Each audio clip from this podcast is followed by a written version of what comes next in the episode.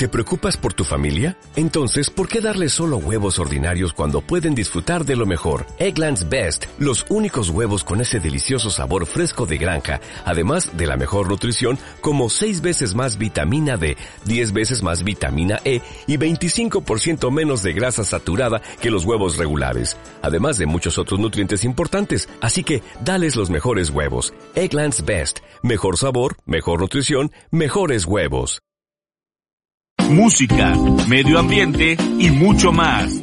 No te muevas que ya comenzamos. ¿Qué tal? ¿Cómo le va? Muy buenas tardes. Siempre es un gusto con más de temas y más temas. Y ya estamos listos, mi querido Manolo Pérez Petit, allá en el estudio de ADR Network en la Ciudad de México, y su servidor aquí en las instalaciones del grupo Milet Radio en Toluca. Querido Manolo, muy buenas tardes. Buenas tardes, Miguel. ¿Qué tal? ¿Cómo estamos? Muy bien, aquí ya listos para conversar con el invitado. Hoy vamos a hablar con Gema Santana, quien vocera Divo Sélvame del Tren, sobre la, este último amparo que otorgó un juez federal y que no ha sido respetado por el gobierno federal, sigue violando la relación, sigue violando las judiciales y sigue obviamente devastando la selva. Vamos a hablar de esto más adelante. Tú también tienes un invitado especial para el día de hoy, Manolo. Sí, yo también tengo una invitada especial para hablar sobre el libro que la CEPA ha publicado para los para los maestros, maestras y maestros, como se dice, en el en el marco del plan del plan curricular de, de 2022. Y, y, bueno, ya hay más temas, más temas por los que pasar, pero vamos, básicamente hoy estaremos hablando con la maestra María Eugenia Reyes eh, Jaramillo, que es una experta que nos aclarará un poco todo el planteamiento que surgió a raíz de algo que de estos últimos días de la noticia de la salida del libro. Perfecto, pero mira, me dicen que ya está eh, enlazado Alejandro Quijano para conversar sobre una subasta muy interesante que se llama Enamorarte, Subastarte, que se va a llevar a cabo en la librería Gandhi este domingo 12 de febrero a partir de las 11.45. Eh, Alejandro, muy buenas tardes, gusto saludarte. ¿Qué tal? Muy buenas tardes, un placer en estar con ustedes. Habíamos platicado hace unos días sobre esta subasta y hiciste favor de mandarnos todas las chicas de la misma. Eh, cuéntanos eh, cuál es la dinámica, qué es lo que se va a subastar, qué se va a hacer con el dinero que se recauda. Eh, bueno, las subastas, en este caso, pues van en un sentido de que sean accesibles al público y proviene la mayor parte de los lotes directamente de los artistas. Y bueno, a lo mejor mucha gente no lo sabe, pero la situación del mercado del arte no es muy favorable para las personas que se dedican a la producción de obras eh, en todos los géneros del arte, ¿no? Eh, y en mi caso, pues lo que es las artes visuales o artes plásticas, como les gusten llamar. Entonces, eh, estas subastas pues eh, realmente lo que buscan también es formar nuevos públicos. Lo hacemos de manera muy coloquial. Estuvimos 12 años ininterrumpidos haciendo una subasta mensual en, en Gandhi. Y, y, bueno, con la, ya sabes, con la pandemia, pues eh, perdimos año y medio de continuidad.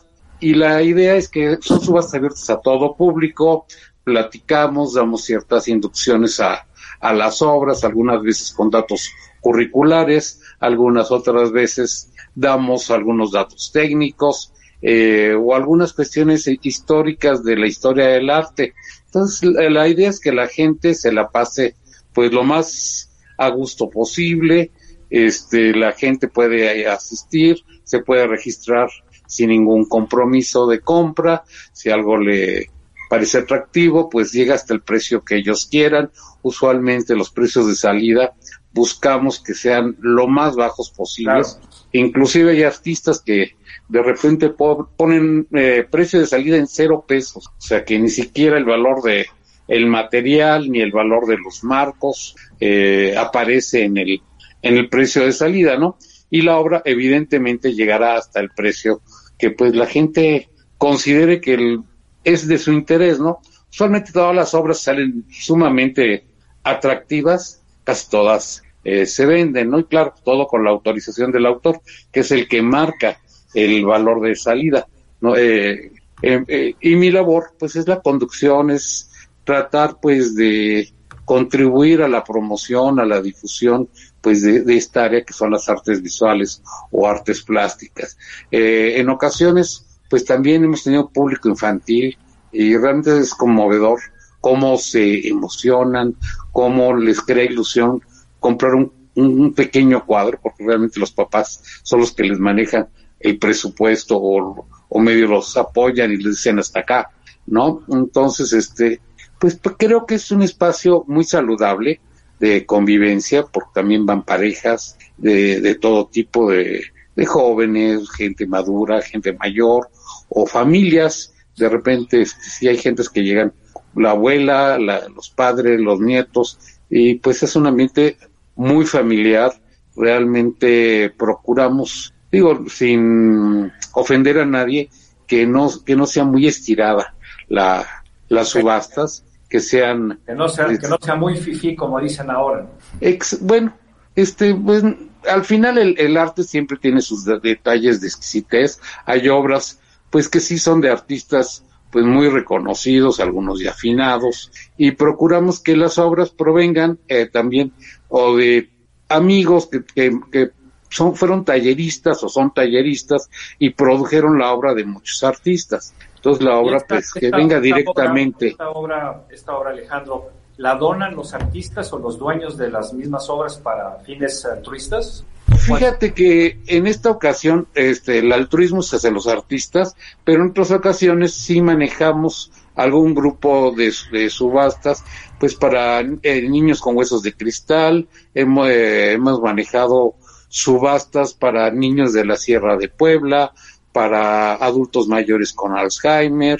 En fin, te, puedo eh, comentar que hemos realizado en otros foros, que, es cuando nos invitan a que les hagamos eh, subastas, y no menos de 50 subastas con fines altruistas para diferentes causas, aquí en la Ciudad de México, en la Ciudad de Mérida, hemos realizado varias, en Cancún, en fin, eh, pero en este caso, pues realmente son eh, subastas que realmente es para la subsistencia de los artistas, ¿no? Que eso es importante, ¿no? Que tengan los medios para seguir trabajando, para seguir produciendo, para, pues, tener la motivación para su creación, ¿no? Porque eh, realmente, pues, los mecenas hoy en día eh, como que brillan mucho por su ausencia. Sí, sí, sí. sí, y naturalmente, Ahí en el estudio, Manolo, algo que quisieras comentar con Alejandro. Sí, es mal negocio y ejercer la filantropía, por lo tanto también el mecenazgo, mantener, eh, promover a un artista es, es está al alcance de pocos y además en, el mundo en que vivimos es todavía más difícil, es más difícil. Pero es, por, por otra parte, es maravilloso que se puedan hacer cosas de este tipo, porque siempre tenemos la idea de que una subasta de arte es siempre algo como muy elitista, que requiere unos grandes capitales y por lo que se ve, pues se puede ir con poco y llevarse algo. Y eso es algo, pues, muy valioso. Pues eh, la, la intención es que el que es conocedor o que le gusta el arte o que ha adquirido arte, pues tenga la posibilidad también de eh, aumentar su colección y también este, algunas personas pues compran como por distintos motivos, pero la sorpresa es que algunas personas se van convirtiendo en personas que repiten en los eventos y se han vuelto pequeños coleccionistas o incluso pues les gusta este irse enterando de cómo es este eh, esto de, del arte porque es un mundo muy amplio muy muy amplio y pues bueno, a veces hay anécdotas, por ejemplo, ahorita sobre Nahuiolín, que es una de las personas más interesantes de repente de las que están ahorita en subasta, este, pues algunas obras también de Manuel Felgueres, ¿no? Y algunas, este, por ejemplo, de las que, de las que van a salir a piso, pues provienen eh, de una edición que tuvo bien hacer el Fondo de Cultura Económica para eh, ilustrar un grupo de escritos de Juan eh, García Ponce, en fin, eh, voy dando una narrativa que ilustra de que lo que hay atrás del arte, ¿no? No nada más eh, eh del arte plástico, sino que también hay eh, cuestiones ¿sabes? filosóficas, sociales, eh, bastante interesantes, digo. Sí, Realmente bueno. es un mundo infinito y más en México, en México, ¿no? Cuando habla uno, pues, de, por ejemplo, está el artista este, Elvira Gascón, ¿no? Que es una artista eh, que llegó con una oleada muy interesante de cultura de con la eh, de los migrantes españoles del 36 junto con que llegó también con la oleada con Remedios Varo y, y pues otros intelectuales a México, ¿no? Entonces realmente es eh, parte de la historia del país, de es parte de pues de quiénes somos, no nada más este que si está bonito o no está bonito, o si nos gusta o no, que es parte de nuestro libre albedrío, ¿no? La parte más interesante. Eh, cuéntanos un poco cuántas piezas se van a subastar, eh, cuántas eh, pinturas, esculturas, en fin, vemos que es una subasta que inicia poco antes del mediodía y termina después de las 3 de la tarde. Imagino que es un número considerable. mira, por el sistema que seguimos, que no es un modelo comercial, como otras casas que son subastadoras. Realmente nosotros usualmente eh, percibo que la gente tiene interés eh, intenso hasta los hasta las 65 piezas, pero a veces es insuficiente, entonces eh, sacamos a piso usualmente de más o menos yo calculo que vamos a sacar como 75 lotes a piso, por llamarles de la manera coloquial, para que la gente también, el que llega desde el principio, pues no se canse, lo disfrute. Es como cuando, bueno, yo, yo daba clases, ¿no? Que yo sé que 55 minutos me los aguantaban muy bien mis alumnos, ¿no? Y de repente, cuando son clases de dos horas, tienes que ponerlos en otro tipo de actividades para que aguanten, ¿no? Entonces, este, bueno, en mi perfil como docente que fui en la UNAM o en el TEC de Monterrey, pues todo esto te, te va llevando a que tienes que alimentar el alma de la gente, tienes que alimentar su atención, ¿no? Su, su gusto, los, tienes que ir haciendo una pequeña lectura de qué tipo de público es, para ver qué es, qué, qué es lo que les gusta, les deleita, y no nada más este, hacer una subasta cartonada. Entonces a veces también recurrimos un poco al humor, al comentario. la, la lista de, obras, pinturas, de culturas. Mira, este. Revisar antes de llegar. Te, este, te lo voy a comentar con toda honestidad. Este, algunos artistas que no dejan de ser, pues, totalmente bohemios, eh, no sabemos cuántas obras van a llevar a veces, ni el precio de salida. ¿Por qué? Porque van viendo qué es lo que en ese momento les es conveniente. Entonces, si hay algunas piezas ancla, por llamarlas así, que, que incluso se están ilustradas en la invitación, que ya sé con certeza que esas obras van a salir a pista. Entonces siempre hay novedades, incluso este, pues los precios. Algunos de los artistas cuando me llevan la obra me dan el precio. Yo me cansé de tratar de meter una forma administrativa que todo mundo este pues pueda entender y realmente pues a veces inclusive alguien dice, no, ¿sabes qué? Esta obra sácamela en cero pesos. Yo digo, ¿qué? Bueno, es, mi obra, ¿no? Entonces, claro que lo respetas. Entonces, no puedes incluir una obra eh, de repente sin saber que va a salir, el precio de salida, dado de que a veces te llevan una obra pues de gran formato, de lo mejor de su producción, y, usualmente los artistas participan con mínimo de tres obras por autor. Entonces, este, siempre es, complicada esa parte. Y de obras de otros artistas finados que vienen pues de colecciones de pues a veces de nosotros los artistas de intercambios o de talleres pues esas, sí podemos este eh, ponerlas eh, en, en un rol de subasta muy concreto y pues procuramos llegar un poco antes para pues este todas las obras que nos llevan las que no tienen precio pues ponerles un precio de salida. O sea, como verás, trabajar con artistas es, un poco complicado, ¿no? Entonces, este, pues y hay artistas, por ejemplo, que vienen de Cuernavaca, entonces lo que llegan y organizamos la otra parte, sí hay una columna vertebral muy concisa, pero está incompleto siempre el, el rol de subasta hasta el mismo día.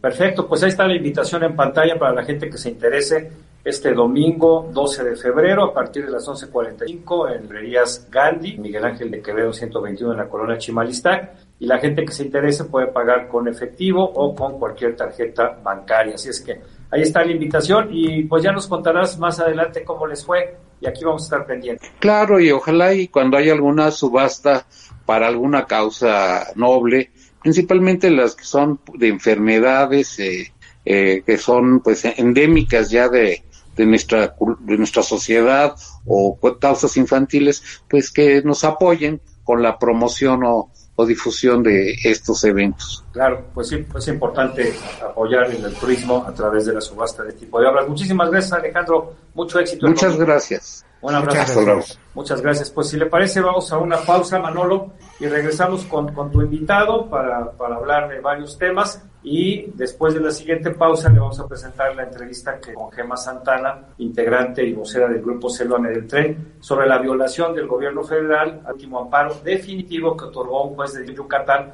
para suspender las obras del Tren Maya en su tramo 5 por todas las afectaciones y todo lo que ha hecho a la selva, sin contar en su momento con los permisos correspondientes de cambio de uso de suelo. Con esto y más regresamos. Vamos a un corte rápido y volvemos. No te vayas.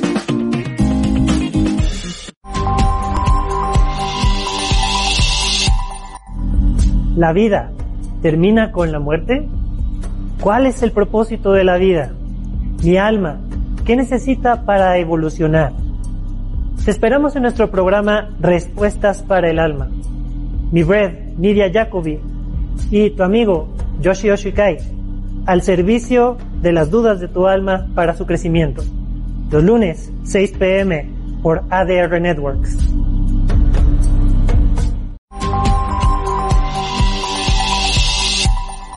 Hola, yo soy Javi Gamboa y te invito a que no te pierdas todos los jueves en punto de las 9 de la noche Naked Launch con lo mejor del rock y el metal, el soundtrack de tu vida, entrevistas y mucho más. Ayúdanos a desnudar a nuestros invitados por ADR Networks, activando tus sentidos. Yeah.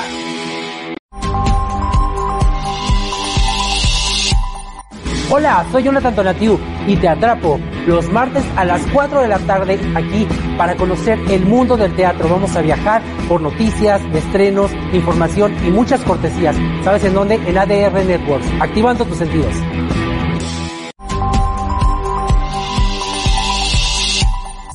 Hola, yo soy Fanny Franco y te invito a que me acompañes junto con Isis Vázquez todos los viernes a las 4 de la tarde en Sí Salud Radio, donde platicaremos y tocaremos temas de bienestar, salud mental y salud física.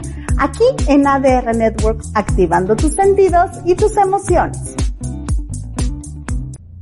Entrando por tus oídos hasta llegar al centro de tus emociones, ADR Networks está en este momento activando tus sentidos. Ya estamos de vuelta. Continuamos.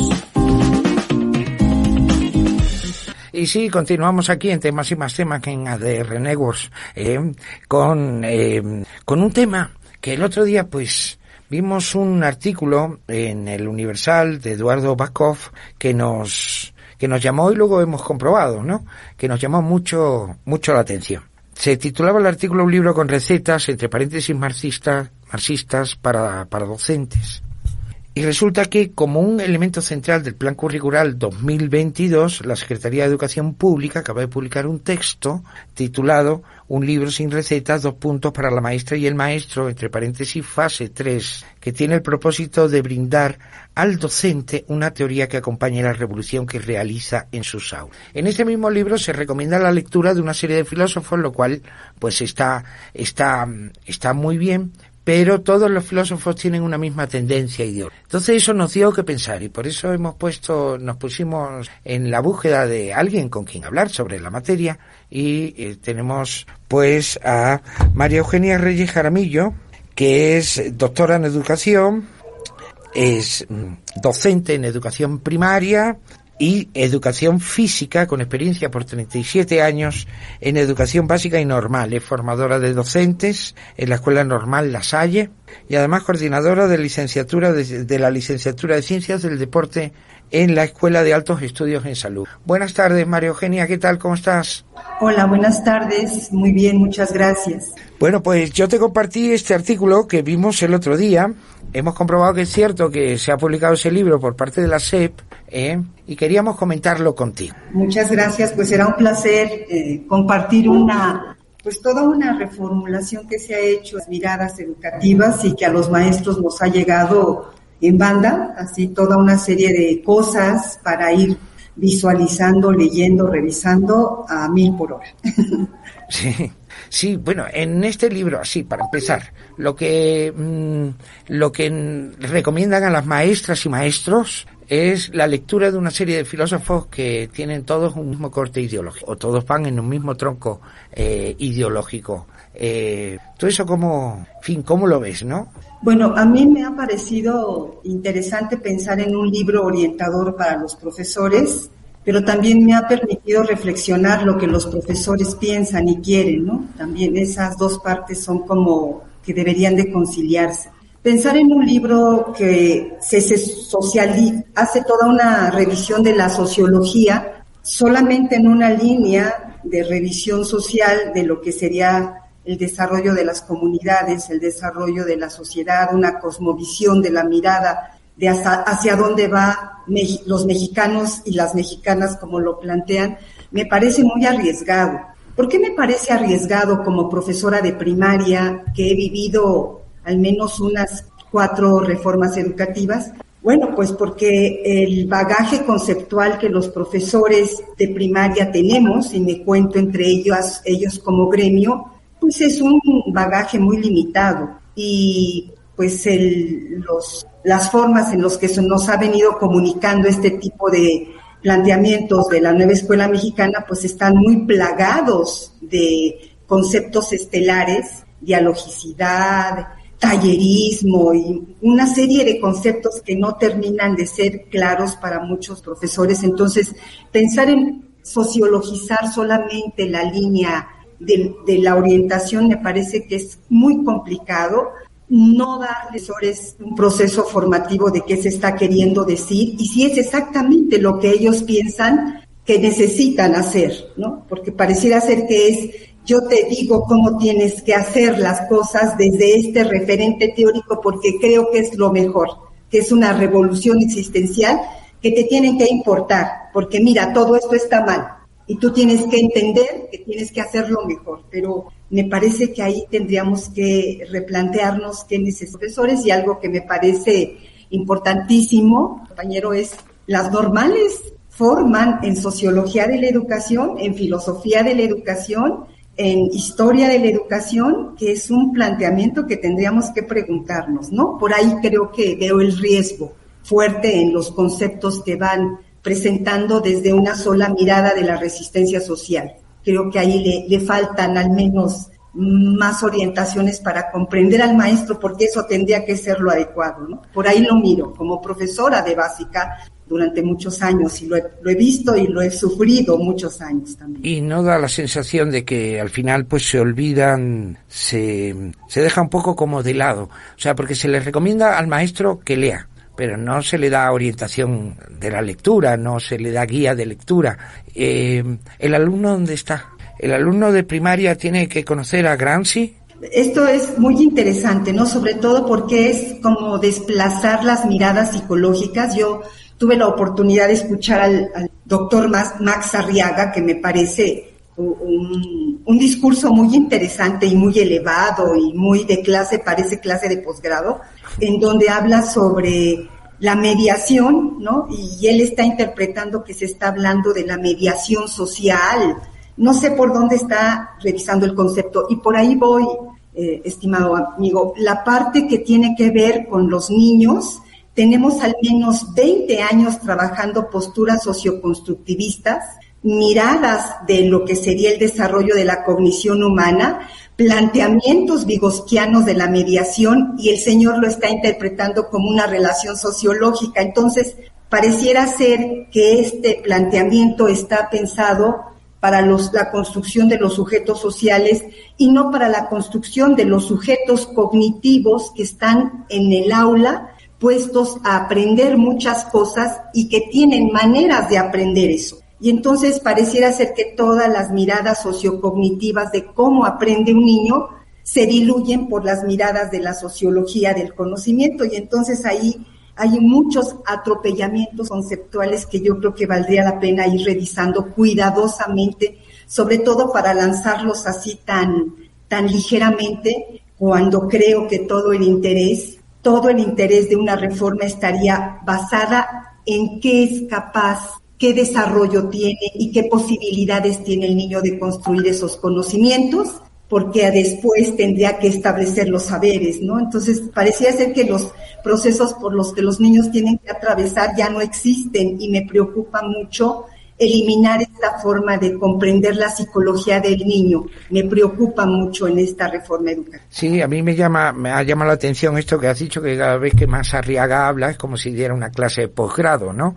Y entonces pues resulta que si uno se pone a analizar eso desde un punto de vista crítico, pues parece que estuviera como fuera de la realidad y quisiera imponer una realidad al sistema educativo desde su pensamiento, no desde, eh, desde la necesidad de los alumnos, es lo mismo que darle el papel que le correspondería de todas formas a las familias, sin decirle a las familias cómo tienen que orientar su actividad. ¿eh?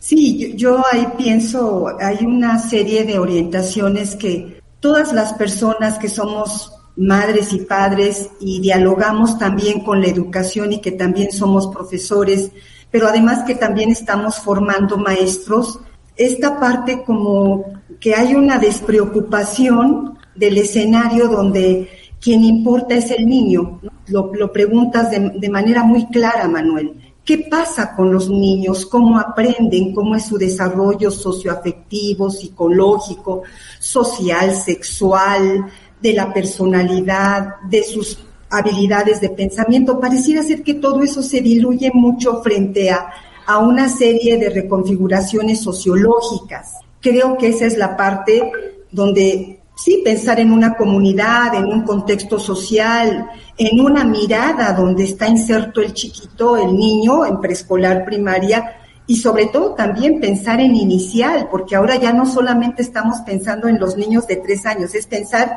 en niños antes de los tres años. Entonces, estamos involucrando una serie de planteamientos donde el desarrollo sociocognitivo, corporal, mental del chiquito es fundamental. Entonces, ante una discusión muy politizada, pareciera ser que, le, que no se contempla lo esencial, ¿no? Que es el niño. Entonces, vamos a trabajar sobre una postura sociológica X, resistencia social, y cuál es la postura psicológica, y cuál es la postura pedagógica, y cuál es la postura histórica, ¿no? Porque pareciera ser que todo eso, o, o epistemológica, por ahí lo han cuestionado de cuáles son los planteamientos epistemológicos ante la construcción del conocimiento de los niños, ¿no? Pero no, regresa a la deconstrucción, regresan los discursos hacia estos conceptos tan evolucionados en la sociología y que retoma la educación para explicarnos las escuelas, las aulas, los salones de clase, la forma en la, que interpretamos los maestros lo que cada día tenemos que hacer, ¿no? Entonces se vuelve como muy complejo, muy, muy complejo el planteamiento de la reforma. Me lo parece porque me he dedicado a escucharlos. Sí, en fin, eh, yo quisiera conseguir un ejemplar del libro, un libro sin recetas que yo particularmente me parece que sí lo que el, ya el, el, título conlleva una mentira pero bueno un libro sin recetas para la maestra y el maestro fase 3 como elemento central del plan curricular 2022. ¿A ti, tú bueno, has tenido acceso a ese, a ese texto? Este, afortunadamente ya tuve acceso algo, hace algunos días. Soy maestra en activo en escuelas normales. Estamos preocupados por trabajar esos planteamientos y me parecía algo muy importante que yo sí quiero rescatar. Tenemos al menos desde el año 97 trabajando en las escuelas normales el docente reflexivo, la formación de un docente reflexivo que sea capaz de hacer proyectos de intervención socioeducativa, pedagógica, educativa,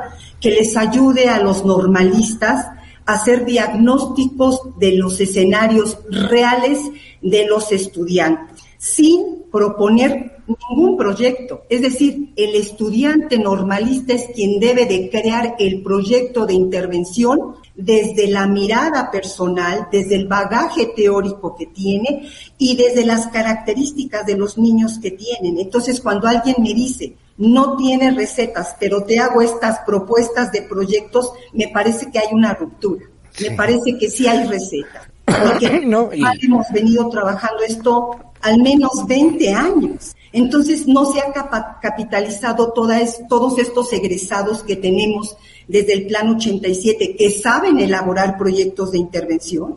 Entonces hay que decirles cuáles son los que tienen que escoger y adaptarlos a la realidad. Y mira, Manuel, me recuerda exactamente cuando yo egresé en el 80, en el 80 como maestra, y que nos daban un libro verde grueso como de 400 hojas. Bueno, a lo mejor era menos, pero yo lo veía grande, grande, en donde teníamos que palomear cosas y si por ahí usábamos alguna otra estrategia, la anotábamos, ¿no? Me, me parece que se regresa a una racionalidad parecida, ¿no? O sea, mira, muy bien, tienes mucha libertad, pero mira, hay todo esto y por ahí si se te ocurre hacer alguna otra cosita, escríbelo en este cuadrito. Entonces eso me parece muy peligroso porque Pues sí, hay yo creo que además, perdona María Eugenia, yo creo que además nos dará para mucho, nos dará para debate. eh, habrá que habrá que seguir viendo. Ya me ya se nos acaba se nos acaba de acabar el tiempo No, y pues, agradecerte que hayas querido gracias. atender tan amablemente la llamada de temas y más temas aquí desde ADR Networks y eh, te esperamos pronto. no, pues será un placer y para mí pues a lo compartir. mejor a, a lo mejor incluso el próximo miércoles segunda parte no lo sé tendremos que Muchas comentarlo con gracias, Miguel Manuel. Bárcena bueno pues muchísimas gracias María Eugenia ha sido todo No, un honor y un placer tenerte aquí con nosotros y ahora Muchas vamos a pasar gracias. a un corte publicitario Mil gracias, hasta luego, buenas tardes. Vamos a un corte rápido y volvemos. No te vayas.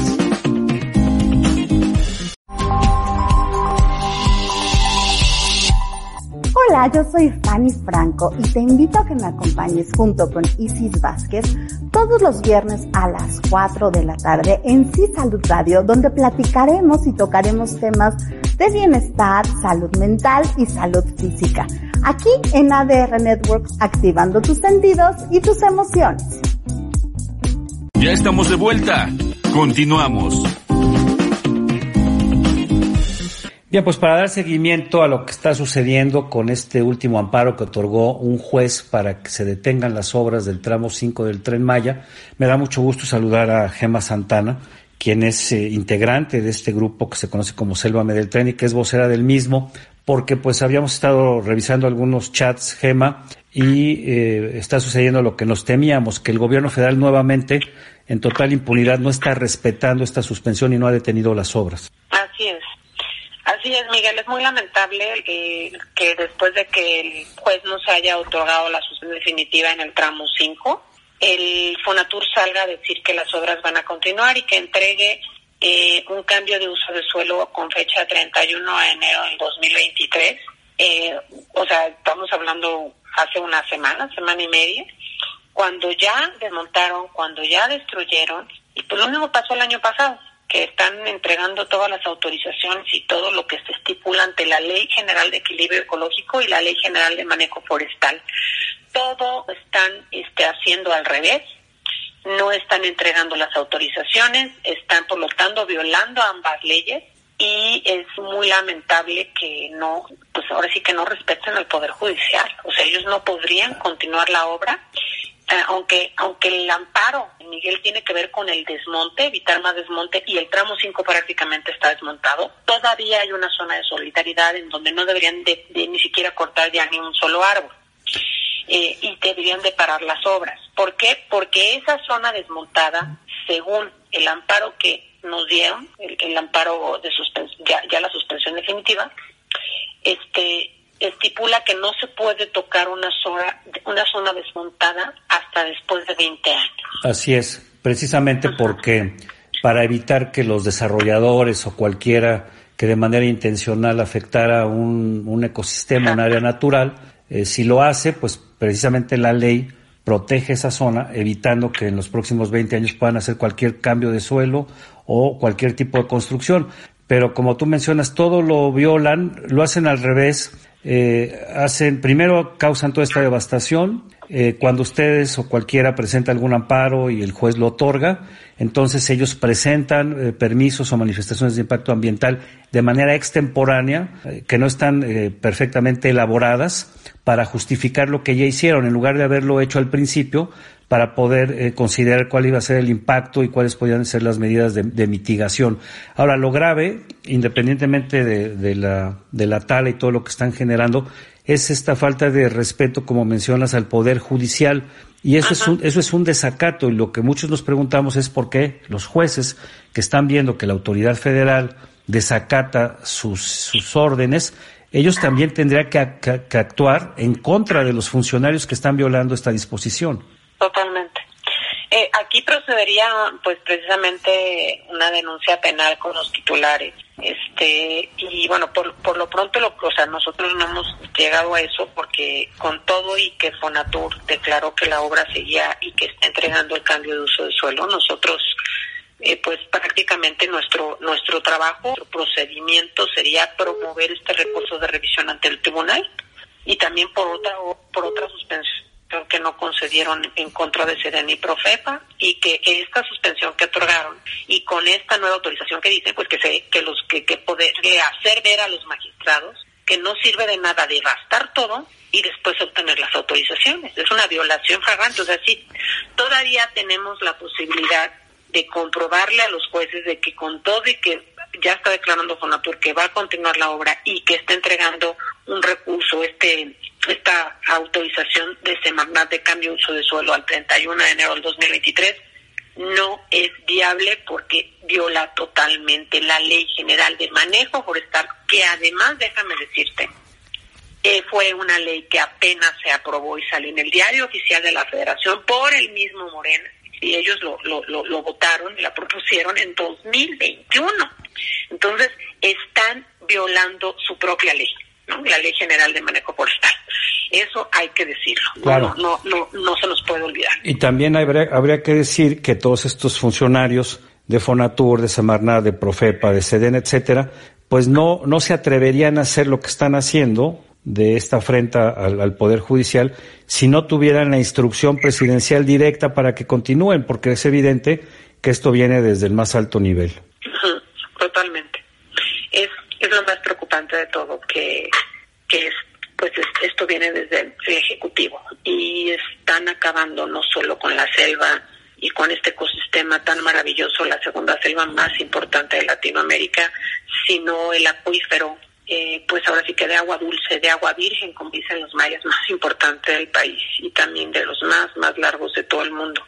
Está abajo, de ahí se abastece la región pues de Quintana Roo, de Yucatán, y después en plena crisis hídrica eh, contaminar este acuífero y, poner en riesgo la belleza del lugar que depende pues en gran medida del turismo, es, es hacerse harakiri al desarrollo. Sí, sí, la verdad es una, es una cuestión de, demencial este proyecto caprichoso, mal hecho, mal planeado, mal ejecutado que está pues violentando todo tipo de, de disposiciones.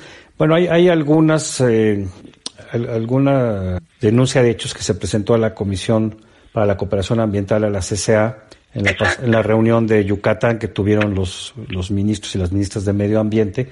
¿Qué ha pasado con, con, ello? ¿Tienes alguna información? Eh, el, el, CCA nos, nos, recibió, de hecho nos reunimos con ellos en la Ciudad de México, le entregamos el recurso, este, la preocupación y ellos pidieron una respuesta al gobierno de México y bueno, la respuesta no, no sé si, si te compartió Patricia Godínez, que sé que la entrevistaste, pero eh, en, esa respuesta hay una cantidad de mentiras sí, impresionantes. Sí, lo que, lo que contesta el gobierno mexicano son una serie de falsedades. Exacto, y nosotros respondemos a esa respuesta, o sea, a, a la respuesta del gobierno nosotros eh, damos réplica y le pedimos al CCA que continúe con la investigación, porque no es verdad lo que está lo que se está presentando, ¿no? O sea, todas las leyes las están violando como tal. Este, repito, todo eh, tiene que ver las autorizaciones que están metiendo que, o que dicen que tienen al CCA son ilegales e institucionales por ser contrarias al marco legal ambiental. Entonces nosotros eh, justamente y sacamos un comunicado el mismo día que comunicamos la, la suspensión definitiva, sacamos un comunicado pidiéndole al CCA eh, que confiamos en ellos, al secretario del CCA, del TEMEC, para que valore de manera exhaustiva todos los aportados en la petición y resuelva favorablemente determinando la integración y publicación ya con un expediente de hechos. O sea, nosotros no vamos a parar porque tenemos la verdad, está la evidencia, está... Eh, por eso estamos todo el tiempo insistiéndole al presidente, al secretario de Gobernación, al titular de Fonatura, a la de Semarnada, a la de Profeta, a la ciudadanía, al sector privado involucrado, vayan y caminen el tramo Nadie ha ido, Miguel. Pero sí, No, no, claro. No van a ir porque no quieren, porque no quieren ver lo que están haciendo y porque lo único que les interesa no es cumplir la legislación ambiental, sino cumplir sus caprichos al presidente. Eso está muy claro. Ahora lo, lo grave es que eh, nos deja a los ciudadanos y a la biodiversidad y a los ecosistemas en total indefensión. Ojalá el Poder Judicial realmente haga lo que tenga que hacer. Ojalá que con esta nueva eh, ministra, la, nueva presidenta de la Suprema Corte de Justicia, pues haya un cambio de actitud, porque sabemos que también a los jueces los han intimidado, los han amenazado. Entonces, eh, es, importante ver qué, va a suceder. ¿Qué sería lo más importante hacer en el corto plazo en estos próximos días? Hay que seguir en los temas legales también a nivel internacional y yo creo que hay que arropar mucho a la Suprema Corte.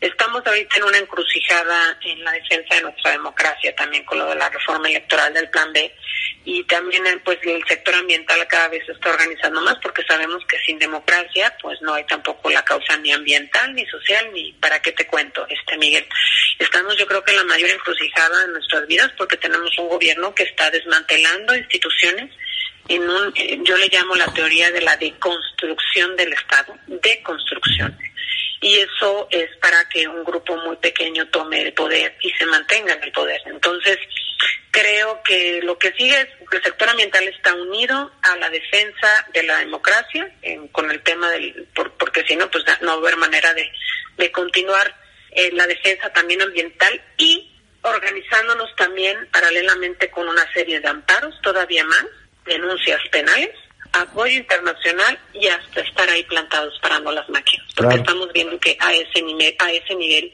nos están llevando. Así es, y yo creo que es muy importante las denuncias penales en contra de estos funcionarios que están violentando la ley, porque un funcionario público no está para hacer lo que puede, sino lo que le mandata la ley y no para obedecer simplemente al presidente. Eh, recordarás cuando el presidente quita a Rogelio Jiménez Pons, quien era el titular de Fonatur, y pone al actual, a Javier May, cuando le preguntan por qué lo quita, y pues prácticamente dice que porque no ha hecho lo que él ha pedido y que este sujeto, el que está actualmente frente a Fonatur, pues él hará lo que se tenga que hacer, ¿no? Y ya vimos qué es lo que se tiene que hacer, eh, destruir, eh, violar la ley y simplemente eh, continuar adelante con esta obra demencial. Pues, pues vamos a seguir insistiendo también nosotros aquí en, en los distintos espacios que tenemos y te agradezco mucho como siempre esta comunicación y te pediría que pues todo lo que vaya sucediendo nos hagas favor de compartirlo. Claro que sí, Miguel. Muchas gracias por el espacio este, y por todo, por todo el apoyo. ¿no? Este, estamos al pendiente. Aquí vamos a estar pendientes. Es Gemma Santana, integrante del grupo del colectivo Selva del Tren, vocera y quien pues ha estado muy pendiente precisamente de estos temas. Y nosotros hacemos una pausa. Nos vemos la próxima semana en Temas y más temas, donde platicaremos con grandes invitados y especialistas. Hasta la próxima. Dale más potencia a tu primavera con The Home Depot. Obtén una potencia similar a la de la gasolina para podar, recortar y soplar con el sistema OnePlus de 18 voltios de Ryobi desde solo 89 dólares. Potencia para podar un tercio de un acre con una carga. Potencia para recortar el césped que dura hasta dos horas. Y fuerza de soplado de 110 millas por hora. Todo con una batería intercambiable. Llévate el sistema inalámbrico OnePlus de 18 voltios de Ryobi. Solo en The Home Depot. Haces más. Logras más.